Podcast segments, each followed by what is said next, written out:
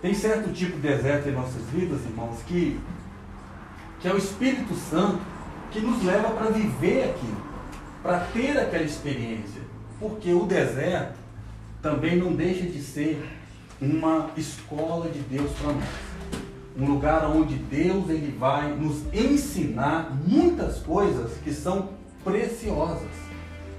Tem certo tipo de, de valores, riquezas que a gente adquire, irmãos, na vida, para nós, que a gente só vai encontrar lá no deserto. Lá no momento difícil, a gente aprende certos valores que né, valem mais do que o ouro e a prata. A gente aprende a humildade. Quando vem a escassez, a gente aprende a perseverar, a gente diminui. Então, o deserto, quando ele é preparado por Deus, Deus te leva a passar por um momento, por uma situação na vida, é porque Deus quer nos ensinar algo. Deus tem algo para nós naquele deserto, senão nós não seríamos levados. Então, quando o Espírito Santo leva Jesus ao deserto, ou seja, não foi uma escolha de Jesus, foi algo que Deus preparou para aquele momento. E ali era para ser tentado pelo diabo. Então nós temos que ficar muito atentos com isso, irmãos, porque às vezes a gente não quer a gente não entende alguns momentos que a gente passa na vida e a gente se revolta. A gente, às vezes, é, quer chutar o balde, mas não é assim.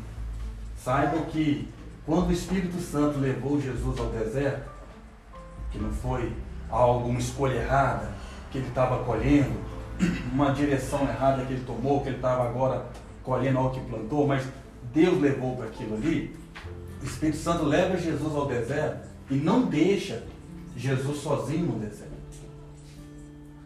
Jesus não foi largado no deserto. O Espírito Santo continuou com Jesus ali no deserto. Então, às vezes, a gente passa por uma situação difícil, Deus às vezes permite a gente passar, a gente acha que está sozinho. Não, você não foi largado naquilo. Deus, ele também permanece conosco naquela provação, naquele momento difícil. Deus não abandona a gente no deserto. Ele permite você passar por algo que você talvez não queria passar, para você ser tentado. Mas em tudo aquilo ali, Deus permanece ao nosso lado. Por quê? Porque Deus quer que você colha algo naquele deserto. Deus tem algo de valor precioso para você colher, absorver naquele deserto. Às vezes a gente acha que deserto não tem nada, não produz nada, é uma terra estéril, mas deserto também produz valores, tesouro para a nossa vida, para o nosso caráter, para a nossa personalidade, estrutura. Então, deserto também produz coisas boas. Isto quando Deus nos leva a participar, a passar por aquilo. Houve a primeira tentação. Depois de 40 dias sem comer, ele bebia água, ele ficou sem comer. A Bíblia diz que após 40 dias Jesus teve fome. E no momento que Jesus teve fome, é que o diabo apareceu. Não apareceu no primeiro, no segundo, no vigésimo, no trigésimo. Apareceu no momento que Jesus estava faminto. 40 dias. Estava faminto. Faminto. E ali o tentador aparece e dá uma sugestão. A primeira coisa que ele diz: se você é filho de Deus, transforme essas pedras em pães. Aí Jesus disse: nem só de pão viverá o homem, mas de toda palavra que procede da boca de Deus. Irmãos, o que essa primeira tentação ela revela? No momento que Jesus ele teve fome, é que o inimigo veio para tentar. O inimigo queria que Jesus, primeiro, lançou dúvidas, porque essa é sempre a arma de Satanás. É lançar dúvida. Quando ele vai lançando dúvida, ele vai removendo de nós as nossas convicções E quando você não é convicto em algo, você se torna fraco.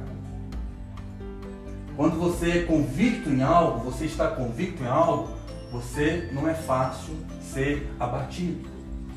Mas quando você começa a duvidar de alguma coisa, você se torna vulnerável. Você pode ser atingido. Então, se você é filho de Deus, se tu, se Deus existe, porque Satanás é assim. Ele espera aquele momento de escassez, aquele momento difícil que você está passando, para lançar a semente da dúvida. Será que Deus existe? Se Deus existe, por que, Ele está deixando eu passar por isso? Se Deus existe, por que Ele está deixando eu sofrer tanto? Ter tanta necessidade, passar por tanta dificuldade, tanta luta. Será que Deus existe? Será que eu sou filho de Deus? Será que Deus agrada de mim? É.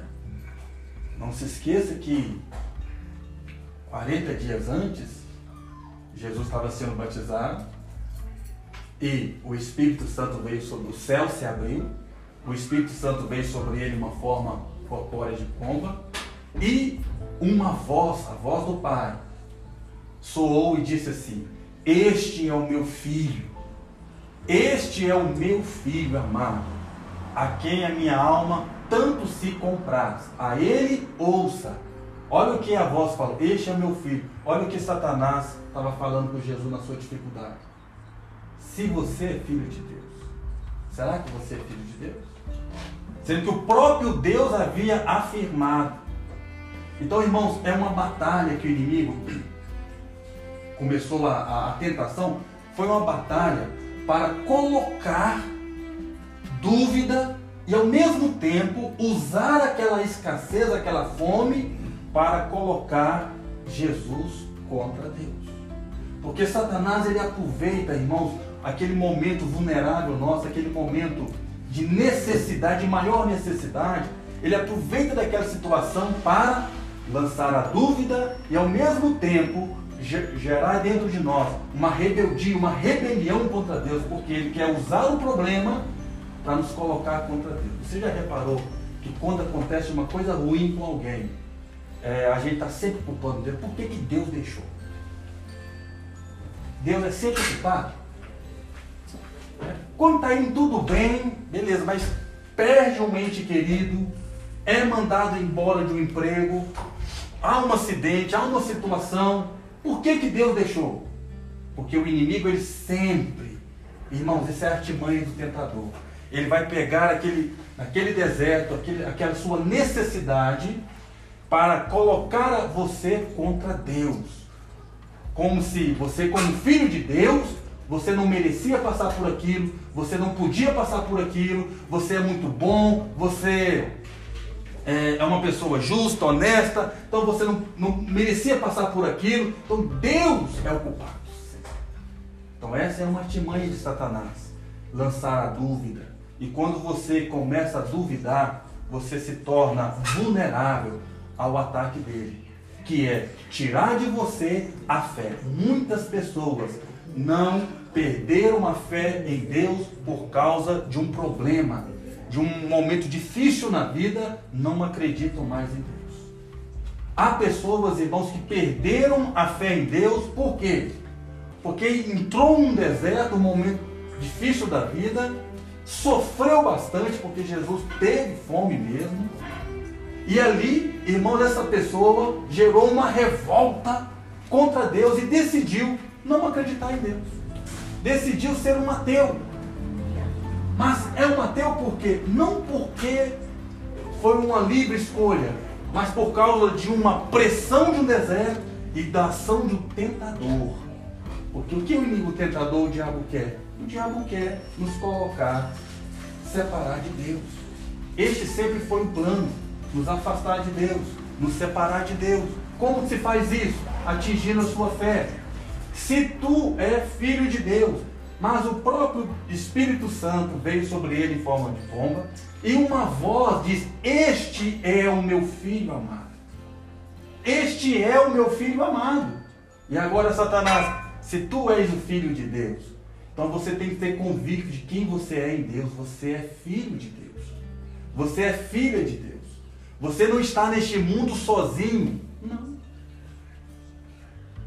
Deus não nos colocou neste mundo que às vezes a gente passa por muitos desertos. Deus não deixou a gente no mundo. Um pai não abandona um filho assim. Deus ele continua conosco e nós continuamos sendo filho de Deus. Mas o mal, há um maligno que age no mundo. O mundo jaz no maligno. Irmãos, o mundo jaz no maligno. Quando você lê a Bíblia, você vai ver Deus sempre falando assim: e eu vou te guardar, eu vou te proteger, como uma galinha colhe seus pintinhos, eu vou proteger você. Salmo 91. Aquele que habita no esconderijo do Altíssimo descansa, praga nenhuma chegará à sua tenda. Por quê, irmãos? haverá praga no mundo. Haverá maldade no mundo. Mas o que, que Deus oferece? Proteção. Porque não é ainda a hora de Deus aniquilar o mal no mundo. Vai chegar um momento que o mal que é no mundo Deus vai aniquilar o mal. Apocalipse já fala deste tempo. Mas este tempo não chegou. Enquanto isso, o, mundo, o mal está no mundo, o tentador está no mundo. E porque o tentador está no mundo, não significa que Deus não esteja conosco. Não significa que nós somos abandonados, não somos mais um filho de Deus, um bastardo. Não. Por isso que Deus oferece refúgio, proteção cuidar da gente, nos livrar de todo mal. É. Aquele que faz do Senhor, do Altíssimo, o seu abrigo, a sua proteção, mal nenhum o atingirá. Então o mal vai vir. O inimigo vai lançar algo contra a gente, mas nada vai te, te, é, te ferir, vai prevalecer contra você. Então, irmãos, a primeira tentação, ela revela o homem fraco. E é uma das piores que tem. Porque o que é isso? Depois de 40 dias sem comer, o que acontece com a gente quando a gente fica um tempo sem comer? Você fica fraquíssimo. Você perde suas forças. Totalmente as suas forças. Então a primeira tentação revela um homem fraco. Um homem sem força o homem sem recurso. A segunda tentação revela o homem forte. O homem forte, este ser humano forte foi tentado na segunda tentação. Colocou acima do pináculo do templo, acima do, do templo, acima da igreja, e pula. A segunda tentação revela o homem, o ser humano forte no seu poder, né? Desafiador acima de tudo. A primeira tentação é o ser humano na sua fraqueza, o ser humano fraco. Então, Satanás chega para Jesus e diz assim: transforme essas pedras em pães. Ele estava com fome. Eu vou dizer para vocês uma coisa, irmãos. Quando Deus prepara algo para a gente passar na vida, não adianta a gente querer modificar aquela situação transformar as pedras em pães. Tem coisas que, mesmo você tendo recurso humano para modificar aquela situação, você não deve modificar, porque você tem que passar por aquilo. Porque tem uma escola para você naquilo, tem um aprendizado importante para você naquilo ali. Então, o homem fraco é aquele homem que não tem falta recurso. É o homem na sua fraqueza. E o tentador às vezes chega para o homem que está fraco na sua fraqueza e o tenta a transformar aquela situação. Oh, deixa de ser falso. Você está passando por tudo isso aí. Olha aí sua casa, você está faltando tudo, está é, tá faltando coisa para os seus filhos comer. Acaba com isso aí, vamos, vamos, pega uma arma ali e vamos fazer um, um assalto aqui, acolá, vamos acabar com isso. É quando o homem usa das artimanhas e sai da palavra para modificar situações. É. Às vezes o homem fraco é aquele homem que está sem recursos. Às vezes o que falta no homem? Às vezes está faltando no homem alegria. É. Falta alegria. Um homem fraco, ou seja, ele está triste. Aí vem na cabeça dele o tentador. Por que, que você está triste assim? Transforma aí essa situação. Vamos lá no bar. Enche a cara. Você vai ficar alegre. Mas a tristeza continua lá dentro. Porque é só um momento. Então, irmão, este homem fraco é um homem que lhe falta, lhe falta recurso, às vezes lhe falta alegria, às vezes falta paz. Está faltando paz? Oh, tô, vai ficar falta de paz? Vai lá buscar transformar aquela situação em a maconha, no cigarro, e etc, etc. Então o ser humano, ele está sempre, às vezes, burlando a palavra para modificar uma situação para não sentir fome. Para não sentir fome. Agora, eu vou dizer para você, o que é para a gente passar, a gente tem que passar. Jesus, ele teve fome. E ele não transformou pedras, poder para isso tinha, recurso para isso tinha, em pães. Para que com as próprias mãos, seu próprio jeito, mudasse um plano de Deus. Porque, irmãos, foi levado pelo Espírito. Foi Deus que levou. Ele ia passar por aquilo, ele precisava passar por aquilo. Então não podia modificar aquela situação. E sempre às vezes ocorre conosco, porque todos nós estamos sendo tentados também. Às vezes o que falta é a saúde, um homem fraco, me falta isso. Aí vem aquela vontade de, de, de acabar com Não, eu vou acabar com isso, estou muito fraco. Um homem às vezes não quer. Um homem às vezes não quer se sentir na, na, se sentir a fraqueza, né? Sentir a fraqueza. Mas saiba que que é um pouco que Deus nos prepara para o muito. Saiba que a gente tem que aprender a ser fiel é no pouco, para que no muito o Senhor nos coloque. E às vezes quando a pessoa está faltando, um homem fraco, ele falta tudo. Às vezes Iares está faltando tudo. E ele quer resolver as coisas com a sua própria mão. Jesus, quando ele disse, é, nem só de pão viverá o homem, mas de toda a palavra de Deus. Jesus estava declarando assim, olha, eu posso viver sem isso. Mas nunca posso viver sem a palavra de Deus. Nunca vou quebrar, burlar a palavra de Deus, roubar para adquirir pão. Eu nunca vou pecar para adquirir prazer, paz ou um certo tipo de alegria. Eu nunca vou me contaminar. Ou seja, ele está declarando: a palavra de Deus não pode ser burlada para matar a minha fome ou a minha sede, ou suprir um vazio que está dentro de mim. É o que as pessoas fazem.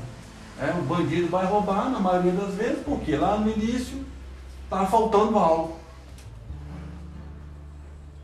pessoa vai lá para o bar beber porque o homem fraco está sem alegria. Vou buscar alegria lá no boteco. Estou transformando o meu jeito. Me viciando, me contaminando do meu jeito. Porque, irmãos, nós estamos sendo tentados no mundo. Eu e você, nós estamos sendo tentados em várias áreas. Mas nós temos que entender que ser fiel no pouco, Deus está nos ensinando, quer nos ensinar a ser fiel a Ele, a ser fiel à palavra dEle, a ser fiel ao nosso Deus, é quando estamos no pouco. É quando nos faltam as coisas mesmo. Porque a gente ser fiel a Deus quando tudo está indo bem, quando você está ganhando muito dinheiro, quando a sua dispensa está cheia, você ser fiel, ser justo, ser honesto, ser um cidadão do bem assim, irmãos, é muito fácil. Mas ser um, um homem cristão, um homem de Deus, uma mulher cristã, uma mulher temente, uma mulher de Deus, quando lhe faltam as coisas, né, e muitas, muitos e muitos vão buscar recursos fora da palavra de Deus, fora dos princípios da palavra de Deus, né, porque cedem à tentação. Jesus disse assim: Fostes fiel no pouco, sobre muito eu te colocarei. Então, quando lhe falta tudo, um homem fraco, às vezes lhe falta, está é faltando, às vezes é a saúde. Mesmo assim, eu não vou resolver este problema com através do suicídio. Resolver, quer dizer, eu vou resolver este problema. É o tentador, é o diabo. Agora, a gente tem que passar por tudo, mas passar confiando em Deus. A gente tem que passar com fé. A fé não pode ser abalada por causa daquele deserto difícil. A gente tem que passar naquilo ali, irmãos, é orando, fazendo o que Jesus fez, orando. Porque o que aconteceu logo após aquela tentação? A Bíblia diz que Jesus continuou no deserto, não tinha, não tinha nada por perto. Os anjos vieram e o serviram. Tu tinha o tempo certo, tinha um momento certo, porque tudo foi preparado por Deus. É um período que você vai passar para ser tentado. E não vai ser fácil. Você ficar 40 dias com fome, irmão, você perde toda a sua força. Então o homem fraco foi tentado ali. Na segunda tentação, o homem forte foi tentado. Quando o homem está cheio de si, cheio da sua altivez. Mas a primeira é o homem ver como você reage. É, quando você, como você reage quando falta dinheiro no seu bolso? É, como você reage quando na conta bancária está no vermelho? Fica ansioso, começa a brigar com o marido, começa a brigar com a esposa, porque um dos maiores problemas que geram divórcio é problema financeiro. Quando falta algo? A pessoa não, não, não vence a tentação, não se controla diante daquele momento e não recebe a aprendizado, o aprendizado de Deus. Porque deserto é uma escola de Deus para nós, para a gente se tornar mais simples, mais humilde, mais pequenos. Quando a gente é fiel um pouco, você aprende a se alegrar um pouco, você aprende a ter paz. Quando está na escassez, mesmo assim você aprende a ter paz, você aprende a ser feliz. Quando tudo está pouco, você está pronto para o muito. E quando você for colocar no muito, você não vai se ensoberbecer, você não vai achar que é melhor do que alguém, você não vai pisar em ninguém, você vai continuar uma pessoa do bem, uma pessoa boa, porque o deserto te deu, te trouxe tesouro, riquezas para você, para sua pessoa. O deserto te forjou, te moldou em uma pessoa melhor. Então, irmãos, Deus, Ele nos ensina. Qual é o pai que não corrige o filho, que ama? Então, saiba que Deus ele está sempre, irmãos, nos ensinando também em momentos difíceis que a gente passa na vida. Agora, após o término daquela, daquela provação, e Jesus ele foi aprovado, quando você é aprovado, o deserto acaba. Qual é o motivo de, de, um, de, um, de, um, de um ensino, de uma disciplina para alguém que foi aprovado a disciplina? Então, após ele ter sido aprovado, o deserto acabou. Os anjos vieram e o serviram. Deus agiu. O sobrenatural de Deus manifestou. Irmãos, os anjos vieram naquele deserto e trouxe o pão. Serviu Jesus. Porque era uma passagem, era um momento. Só que o inimigo queria transformar aquele, naquela aquela situação, aquela passagem, aquele deserto, em uma oportunidade para desvirtuar, destruir a fé, a comunhão entre o pai com o filho. Se tu és o filho de Deus. Ele queria, de alguma forma, enfraquecer a comunhão. E é o que o inimigo quer fazer com a gente. Através do deserto, enfraquecer a nossa comunhão, a nossa fé com Deus. Digo para você, você é filho, filha de Deus. E ponto.